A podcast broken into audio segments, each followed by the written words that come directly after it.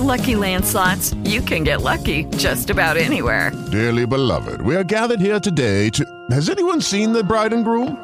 Sorry, sorry, we're here. We were getting lucky in the limo and we lost track of time. No, Lucky Land Casino, with cash prizes that add up quicker than a guest registry. In that case, I pronounce you lucky. Play for free at LuckyLandSlots.com. Daily bonuses are waiting. No purchase necessary. Void were prohibited by law. 18 plus. Terms and conditions apply. See website for details. It is Ryan here, and I have a question for you. What do you do when you win? Like, are you a fist pumper? A woohooer, a hand clapper, a high fiver. I kind of like the high five, but if you want to hone in on those winning moves, check out Chumba Casino. At ChumbaCasino.com, choose from hundreds of social casino style games for your chance to redeem serious cash prizes. There are new game releases weekly, plus free daily bonuses. So don't wait. Start having the most fun ever at ChumbaCasino.com. No purchase necessary. VGW. Void were prohibited by law. See terms and conditions. 18 plus. Naciónpodcast.com te da la bienvenida y te agradece haber elegido este podcast. Buenos días, Madresfera. Dirige y presenta Mónica de la Fuente. Buenos días, Madre Esfera. Buenos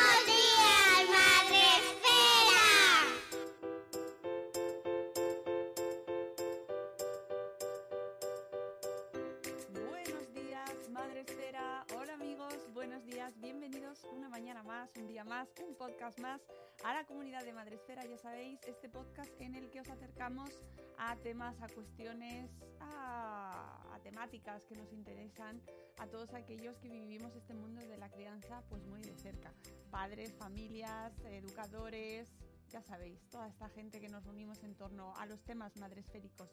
Hoy es martes eh, 22, 22 de septiembre a las 11 de la mañana y hoy tenemos invitada, por supuesto, no estamos solos, ella es Juliana Salcedo, que es la mamá de Pía, ¿eh? Y ahora ya...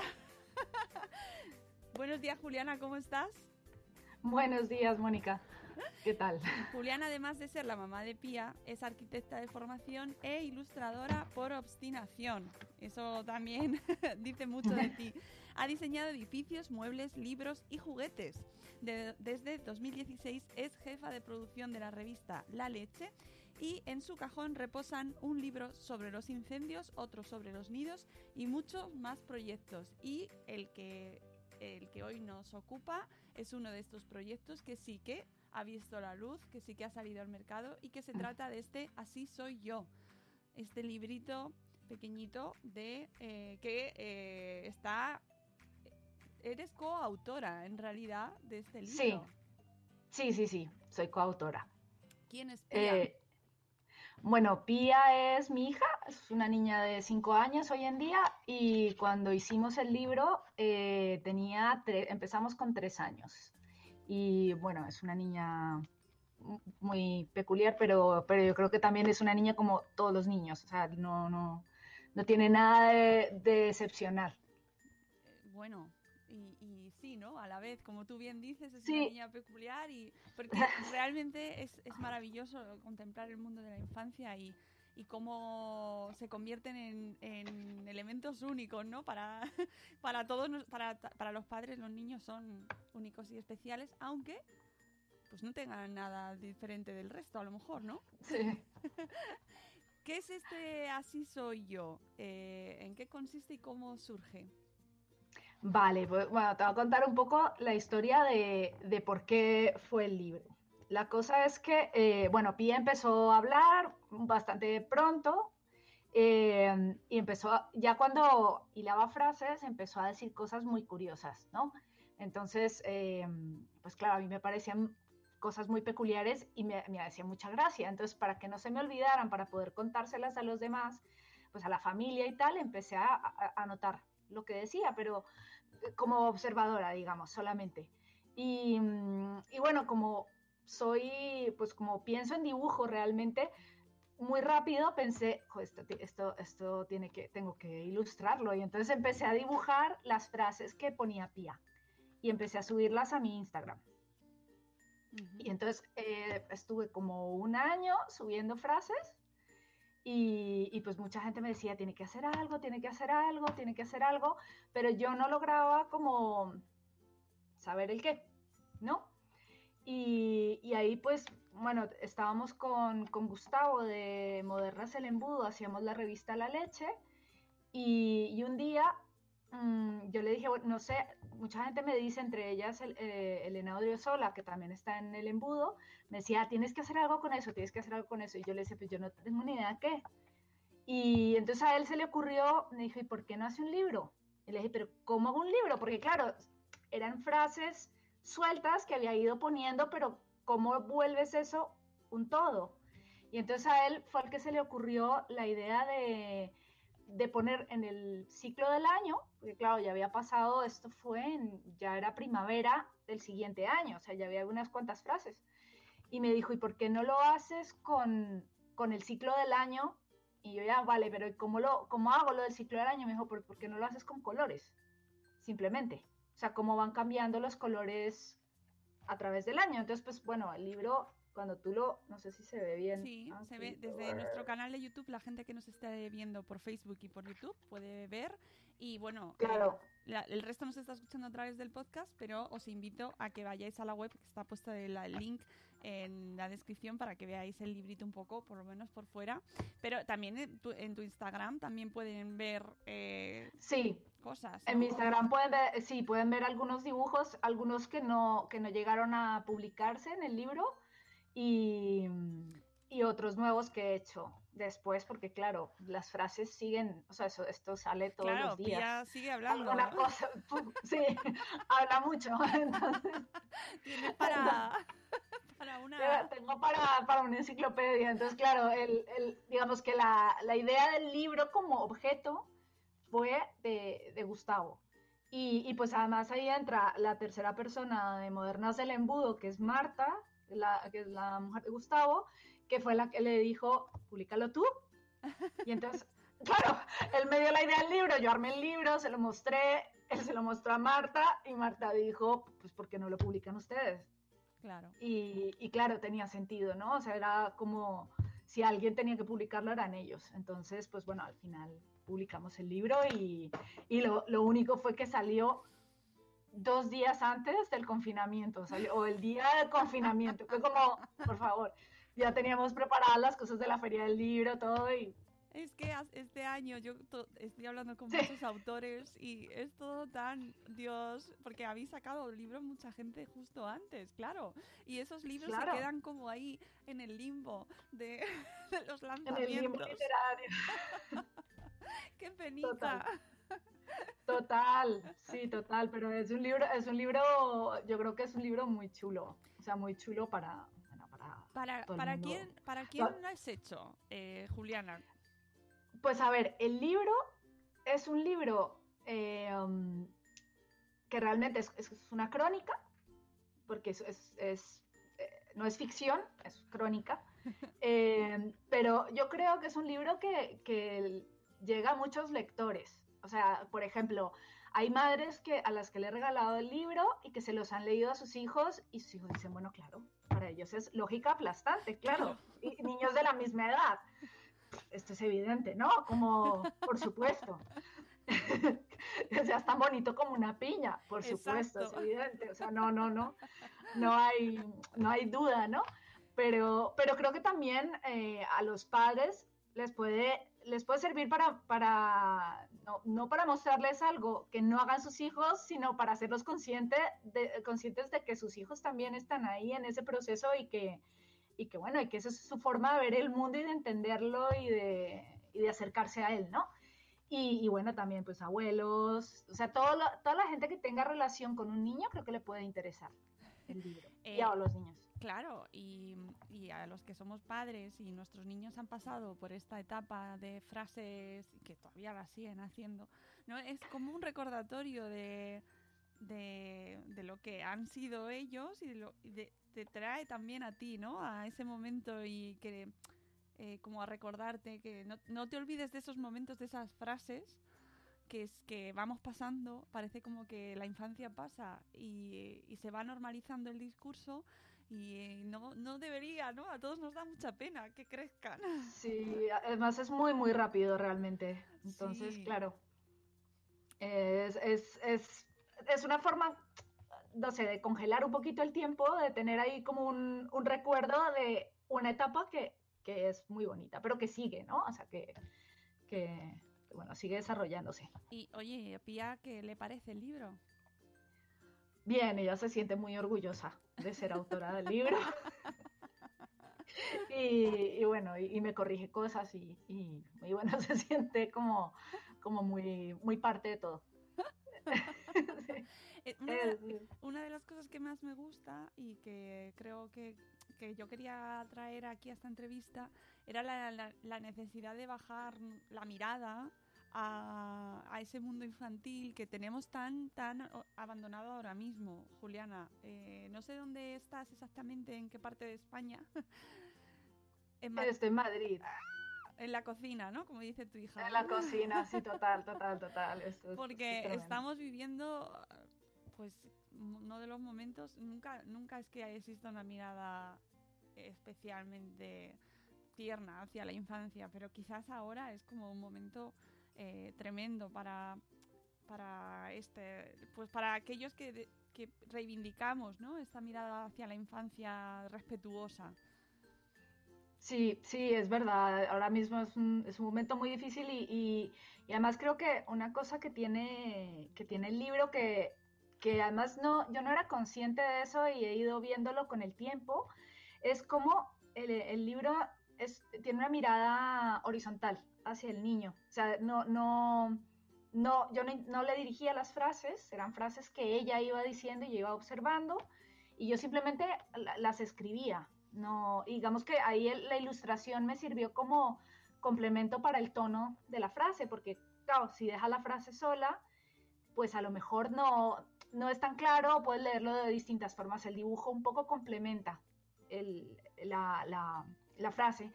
Y, pero sobre todo es una, es una, es un libro que, que hice desde una mirada que no juzga. O sea, yo, yo estaba mirando a, a mi hija como un igual no, no, no intentaba como enseñarle algo o simplemente que fuera una frase mona y tierna y ya, sino em, que me parecía interesante como su desarrollo como ser humano, ¿no? Entonces eso, eso me parece chulo, digamos, desde la mirada de la infancia, de la crianza respetuosa, el, como el que los que creemos en esa forma de criar, estamos viendo al niño como, como un ser humano desde el principio, no creemos que sea una persona en formación, creemos que es una persona que es completa desde que nace y simplemente va pasando por etapas distintas, igual que nosotros no nos sentimos incompletos y llegaremos a estar completos en la vejez, no, ¿no? Estamos completos desde que nacemos, vamos siendo completos, simplemente nos vamos cambiando, ¿no? que los niños son personas, que ya lo, lo Claro, son personas, claro, que es un poco lo que está pasando ahora, ¿no? O sea, ahora parece a ellos les cierran los parques, los bares siguen abiertos, eh, les cierran sus sitios de ocio, los de los adultos siguen abiertos, no, no, parece que nos hemos olvidado de que son personas iguales que nosotros, o sea, no, no, no son distintos, no están, no están, no son boceto de persona. ¿sabes? pues es que es así, o sea, parece mentira, pero no, no está de más recordarlo, ¿no? Y, y justo tuvimos el pasado sábado un programa especial sobre este tema de crianza respetuosa, un poco intentando aclarar, ¿no? Y yo creo que merece la pena eh, hilar con ese tema sobre cómo se cómo eh, esa mirada horizontal eh, se plasma en tu libro, que efectivamente, además estoy muy de acuerdo contigo. Y me ha, no sé si te lo han comentado, pues que, que, traiga un poco, tenga un poco de herencia de Mafalda, si te la han, te han aludido. Sí.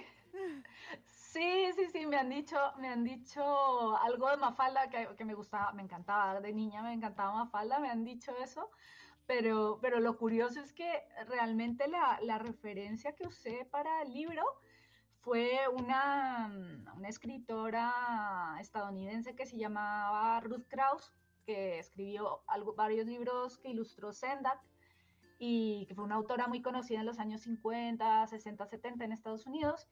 Y ella, una de las cosas que hacía era que se iba a, a, los, a, a las guarderías y, se quedaba con los niños mientras ellos jugaban y se quedaba sentada con ellos anotando frases y se quedaba y les preguntaba cosas, y, pero sin dirigirlos de nuevo, y entonces las respuestas las anotaba tal cual y, y, ella sacó libros, pues uno que es muy que es muy conocido, que es un hoyo es para escarbar, es eso, son respuestas de niños de esa edad a, a, preguntas que les hace ella, ¿no?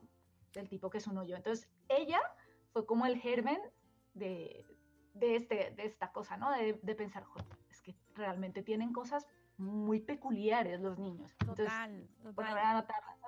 Yo creo que has hecho, has llevado a cabo cosas que a lo mejor muchos de los que nos están escuchando y, y incluso uno mismo, ¿no? Que dices, Dios mío, esto tendría que apuntarlo porque no quiero que se me olvide esta frase que han dicho, ¿no? Eh, de repente Sí. esa genialidad eh, que, que de dónde ha salido, de dónde salen esas esas ideas, esas frases, ¿no? Eh, que, por ejemplo, que las manos tienen miedo del agua, ¿no? Debajo del grifo. Eh, cualquier... eh, ¿De dónde sale eso? ¿no? Plantearse, sumergirse ahí, que además tiene una, eh, una, una libertad, yo creo que mayor que en el caso de Mafalda. O sea, en el caso de Mafalda son... eh, que, que yo adoro a Mafalda, pero es otro, viene de, de otro sitio, ¿no? Viene, es un mensaje diferente, ¿no? Y no es el mensaje de la niña, es el mensaje del autor, entiendo yo. Sí, sí, sí, sí, claro. Claro, tiene reflexiones de adulto. Claro, claro, que te le pone en voz de una niña que adoramos y que, que, por supuesto es, es, mm, vamos, yo es mi libre- libro de cabecera, pero que no viene desde el mismo sitio que estas frases que nos trae Pía, ¿no? Y que es fascinante dejarte ahí de repente quedarte un rato como pensando, ¿por qué ha dicho eso? Sí, sí, sí, es, es, es, es muy curioso. O sea, a mí, a mí, no sé, por ejemplo, hay uno de, de que es en la Navidad. Además, claro, fue como la primera Navidad en la que fue consciente de que la Navidad era una cosa que, que era importante, ¿no? Y entonces, pues todos los, todos los niños de su clase empezaron a preguntar, pues, qué, qué había pedido y tal. Y entonces ella me dijo, yo le dije, bueno, Pía, ¿qué, qué vas a pedirle a los Reyes Magos? Y me dijo, eh, una- un árbol con ramas y un árbol sin ramas. Y, y claro, cosas de esas que dices, ¿eh? que, es- que es un árbol sin ramas, es un Sí. palo, ¿no? Yo me he quedado también, con ese eh, también he tenido un momento de, no lo he entendido. No, no, es que no. Un árbol sin ramas, claro, es que un árbol sin ramas es, es un palo. es, es, Claro. o sea, es como, como muy, co- son cosas que difícilmente a un adulto se le ocurren. Que yo creo que también es chulo, ¿no? O sea, es chulo porque si tú tratas de, de impersonar a un niño, necesariamente tu mirada de adulto se mete. Es, Claro. es muy difícil retroceder a la infancia, aunque, aunque muchas veces los ilustradores o los autores de libros para niños, pues tenemos nuestra infancia muy presente, ¿no? Pero, pero realmente hay muchas cosas que se nos han olvidado de ser niños porque hace mucho que fuimos niños. Entonces, eh, ellos tienen su forma peculiar de, de ver las cosas que difícilmente tú te- a ti se te va a ocurrir. O sea, no, un árbol sin ramas no se le ocurre a un adulto. A Lynch, se le ocurre a David Lynch. Sí, sí, con cabeza borrador y el árbol sin ramas podría Sí, ser, ¿no? Es la rama saga. en Twin Peaks, pues ahí la tenemos. es- Los de la tercera verdad, temporada, ya lo sabéis. Es verdad. A mí me ha venido a la cabeza, pero sé que sé que es para pocos, para un público reducido. Sí, ¿quién mató a Laura Palmer? Exacto. Ah. Pero es verdad que eh, tenemos en la literatura infantil, yo no sé si tú lo has observado, eh, hay una necesidad eh, desde en los últimos años de, de encontrar mensajes y como una literatura funcional, por así decirlo, entre comillas, ¿no? Sí. Y, y en, en este caso no existe esa pretensión. No, nosotros, o sea, en, eso eh, yo creo que Ediciones Modernas El Embudo, aquí hablo por ellos, pero, pero yo los conozco bastante y creo que es así, y tienen, no tienen la pretensión de, de enseñarle nada al niño, es, es más, eh, se puede mostrar, hay cosas que puede mostrar, pero el niño elige, pero no, creo que a veces, esto es ya mi punto de vista personal, eh, creo que a veces cuando intentamos con demasiada fuerza transmitir un mensaje eh, vertical al niño, cuando estamos, somos muy insistentes en, eh, yo que sé, en tienes que ser, yo que sé, en tienes que ser ecológico, en tienes que ser, creo que a veces logramos exactamente lo contrario de lo que nos proponemos. O sea, a lo mejor no en el momento, pero al cabo del tiempo creo que eso puede, puede producir exactamente lo contrario, que es como cuando te dan mucha sopa, al final odias la sopa, ¿no? Un poco como volviendo a Mafalda. Eh, entonces, al final creo que, que sí, digamos, la apuesta de, de la editorial y, y, luego pues la mía como autora también es que el niño pueda escoger sus propias cosas. Tú le propones, o sea, él, él tiene, obviamente, cuando tú le propones, tú le propones cosas desde tu sesgo, eso claro, pero, pero pues él puede escoger, él puede escoger, él puede leer y, y tú no le estás tratando de enseñar nada. Este libro no, no está enseñándole nada a un niño, no. Esto es más, bueno, una crónica. Es como algo que está pasando. Claro, luego ya cada uno que saque sus conclusiones. conclusiones y que tú lo, lo, dejas ahí y que sea libre, ¿no? Exactamente, exactamente. Yo no dirijo, digamos, no dirijo el, el mensaje, el mensaje lo puede sacar el lector que quiera y se acerque al libro, pero independiente de su edad. Claro, pero luego ves frases como, yo que sé, por ejemplo, ves, ves que es muy mayor y ya no necesita cabeza y te quedas como... ¿Verdad? ¿Qué quiso decir? Sí, no sé, hay unas que asustan, ¿eh? A mí esa, esa me asustó. Cuando, la dijo, es, es, que una de las cosas que es curiosa es que, claro, todo todas estas frases eran en momentos bastante, bastante puntuales del día. Pues eran, por ejemplo, hay muchas frases del recorrido de Pía hacia el colegio, ¿no? De cosas que veía en el trayecto al colegio. Eh, de gente que veía o de coches o de, yo qué sé, juegos que haces para llegar al cole más rápido, entonces vamos a contar todos los coches rojos y a ver si hay más coches rojos, entonces hay cosas sobre los coches rojos, por ejemplo, o eh, en momentos cuando le estaba preparando la cena o cuando le estaba llevando al parque. Son momentos como muy puntuales de, porque claro, había un montón de rato que yo no estaba con ella, ¿no? Entonces eran esos ratitos puntuales de, el ritmo del día, digamos, de cuando uno hace las cosas durante el día, que iban surgiendo. Y, pues las frases vienen, vienen, de ahí. Me gusta mucho esta, por ejemplo, es una de mis prefes. Hoy me llamo Ana, tú te llamas Ana y papá se llama Ano. Lo siento, pero... No, no, es, es, sí, es brutal. es brutal. Aquí lo leemos desde adulto, porque efectivamente, claro, para, para No, no, para Pía, para Pía era lógico, claro. Y tú le dices a un niño de dos años o tres eso y dice, claro, claro, es que se llama Ano, pero claro, tú te, tú te mueres de la risa porque tienes, tienes o sea, tú, tú ves cosas que ellos no ven, ¿no? Tú tienes una lectura y es también un poco como lo de las cosas estas que se hacen como con distintas capas, ¿no? Hay una lectura que hará el adulto y otra muy distinta que hará el niño. Poco el libro, bueno, juega con, con eso, ¿no? Eh, ¿Qué vida quieres para el libro? ¿Qué esperas? ¿Qué, qué caminito le deseas? Ay, bueno, que se sepa del libro, lo primero, porque, claro, el pobre libro salió cuando, cuando era muy difícil que se supiera, pero de su existencia. Eh, entonces, bueno, me gustaría, pues me gustaría que, que, los lectores se acercaran a él y lo, lo vieran y, y, lo disfrutaran, claro. Esa es la, la, vida que quiero para, para el libro. Y luego, no sé, seguir anotando frases y a lo mejor luego habrá otro libro de estos, pero... Claro, eh, yo creo que tiene posibilidades, sí, desde luego. Sí, sí, no, no, no. se, se, hace muy cortito, amigos, es muy fácil de leer, da para múltiples lecturas, da para dejarlo, todos los que nos escucháis que tenéis niños, yo los tengo a los míos ahí pasando por detrás, que me están distrayendo.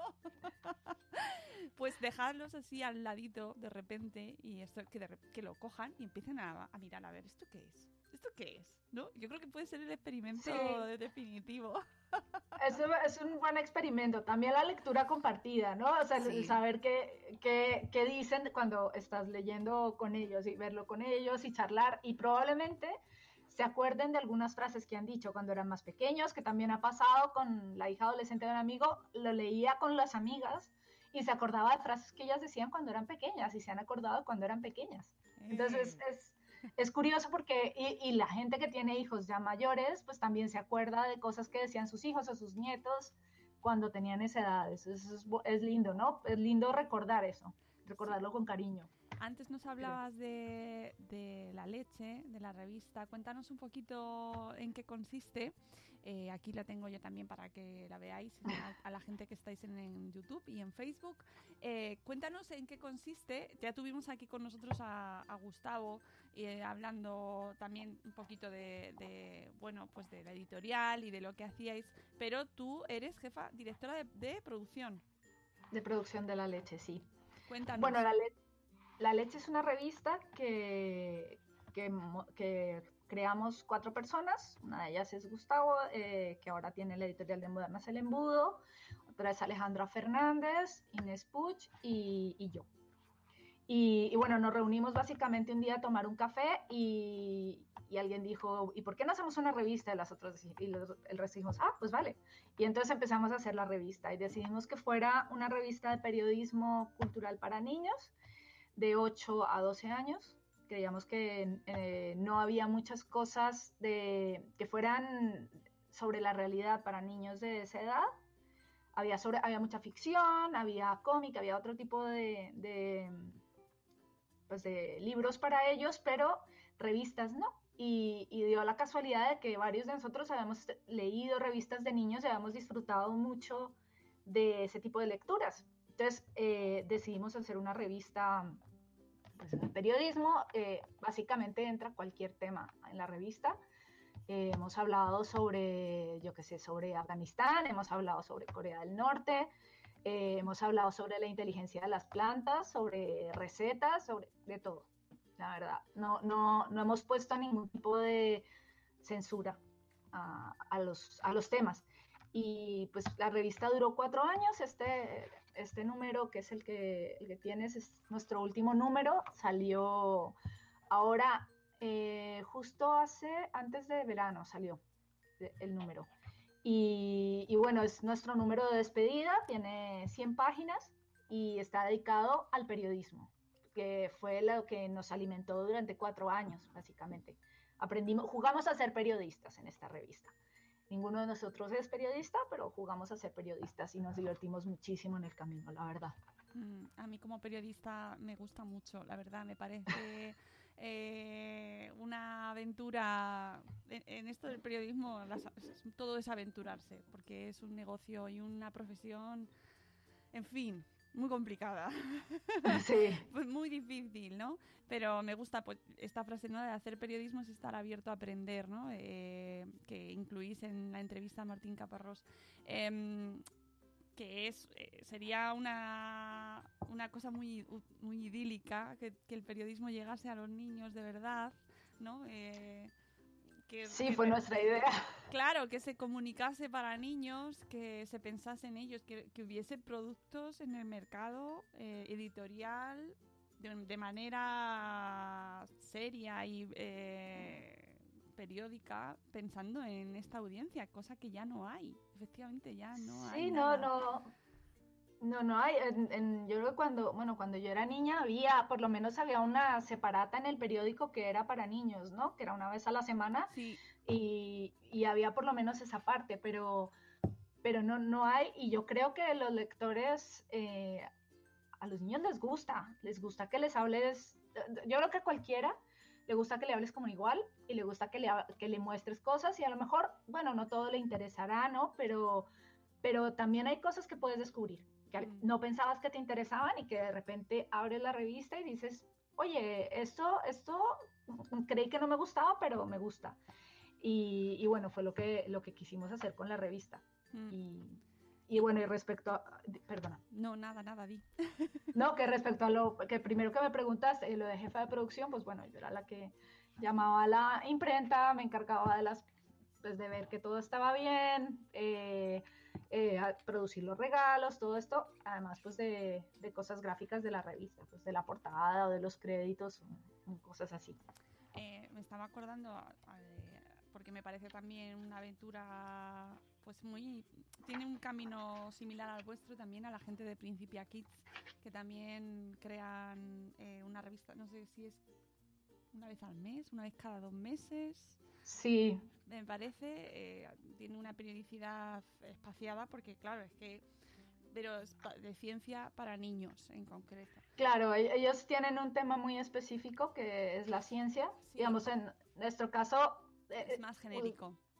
Es más genérico y nos metimos mucho en la, en, en la actualidad política. Entonces, por ejemplo, claro, pe- pero pensábamos, por ejemplo, cómo, cómo acercarse a lo de las fake news, ¿no? Que es un, es un tema que además los niños oyen hablar y a lo mejor se preguntan qué es eso que hablan los adultos de las fake news y todo eso.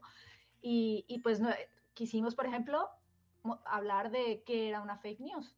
Y entonces, pues para eso eh, cogimos una serie de artículos que metieran a los niños en, en qué era ese tema, ¿no? Y, y bueno, y, y al final nos hemos decantado bastante por, no tanto la, la actualidad política, pero sí temas que pueden ser interesantes que pueden estar apareciendo en ese, en ese momento.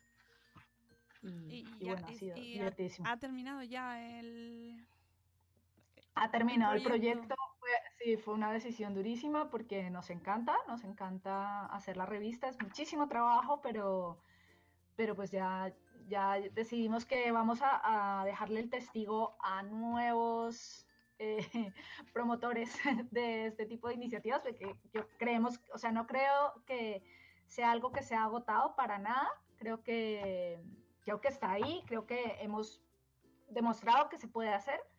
Eh, pero nosotros ya tenemos otros proyectos y pues estamos en otras cosas, pero, Pues sí. pero pues nuestra idea es que, que además los niños, que los niños hagan sus propias revistas, que hagan su revista al cole, que entrevisten gente. Muchos periodistas que, que entrevistamos en este número nos decían que ellos cuando eran niños habían hecho periódico del cole, por ejemplo.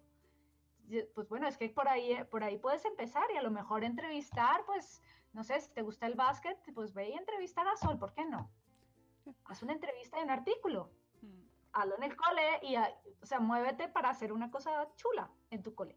Y, Sí. puede, y se puede hacer. Y ahí sabemos que hay coles que hacen proyectos muy, muy interesantes de periódicos y de, de Claro. fomentar y desde luego, vamos, a mí me parece que merece la, toda la pena, ¿no? Que, que, que, lo, que si nos están escuchando profes, hoy, hoy no, hoy a lo mejor no, ahora mismo no, pero luego que, que lo pongan en marcha porque realmente es sorprendente eh, cómo contar con la mirada precisamente de la infancia, de, de los niños, ya incluso cuando van creciendo un poquito, eh, los resultados que se obtienen. Es fascinante. O sea, Mm, y es una Sí, pena sí. que no se, pro- no se no se dé más, ¿no? Desde, pues eso, desde medios más grandes, desde medios generalistas, incluso desde la- de los medios masivos, ¿no? Desde la televisión no hay eh, programas informativos con un- una mirada hacia la infancia. No hay nada. No- Yo No. sé hacia quién miran. Realmente tampoco lo tengo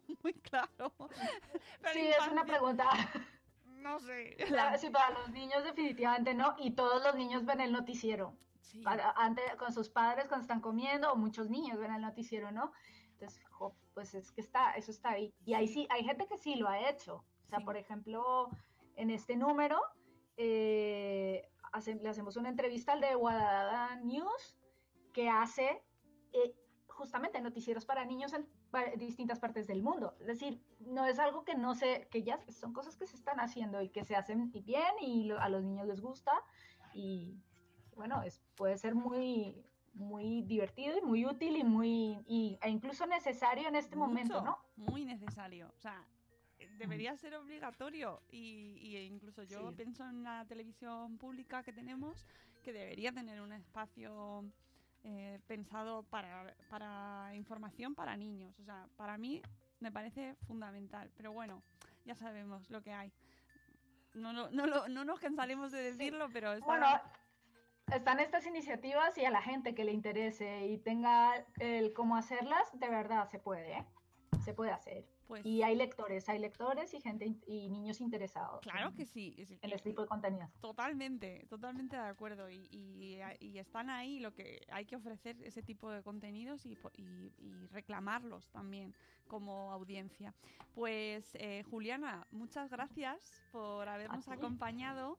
Que te deseo a ti y a Pía pues mucha suerte en este camino. Espero que llegue a mucha gente, que la gente entre, que tenga curiosidad, que es una, una opción maravillosa, pues también pues para como regalo, eh, para regalar a alguien, para regalar a, en, en algún cumple, para regalar en cualquier ocasión es buena para regalar un libro. Sí, ¿verdad? sí, cualquiera.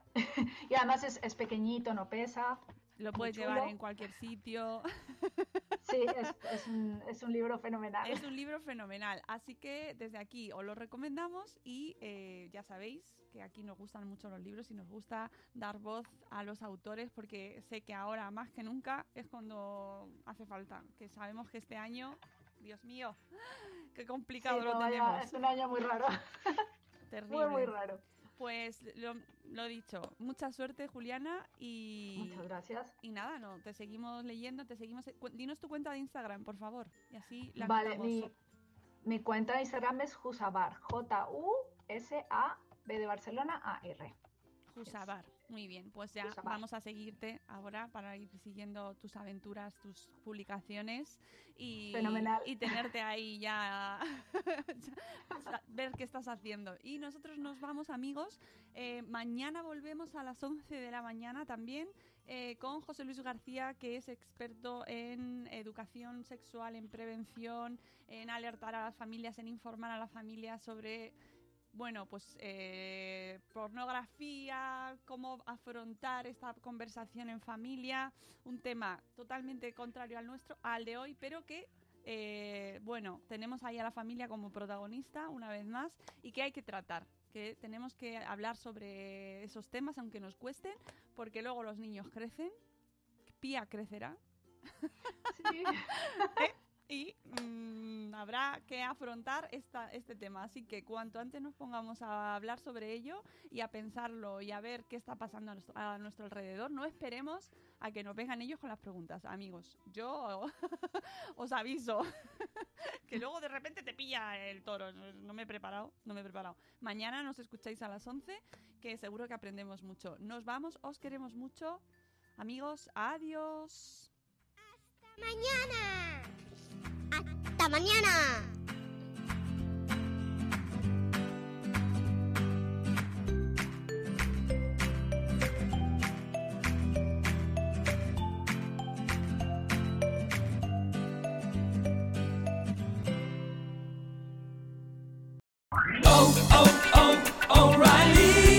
¿Necesitas ayuda? En O'Reilly Auto Parts te ayudamos. ¿Necesitas algún consejo? Te aconsejamos. Nuestros profesionales en autopartes están siempre disponibles para ayudarte a encontrar lo que necesites. Excelente servicio al cliente es solo una de las ventajas que ofrece O'Reilly Auto Parts. Los profesionales en autopartes. O'Reilly Auto Parts.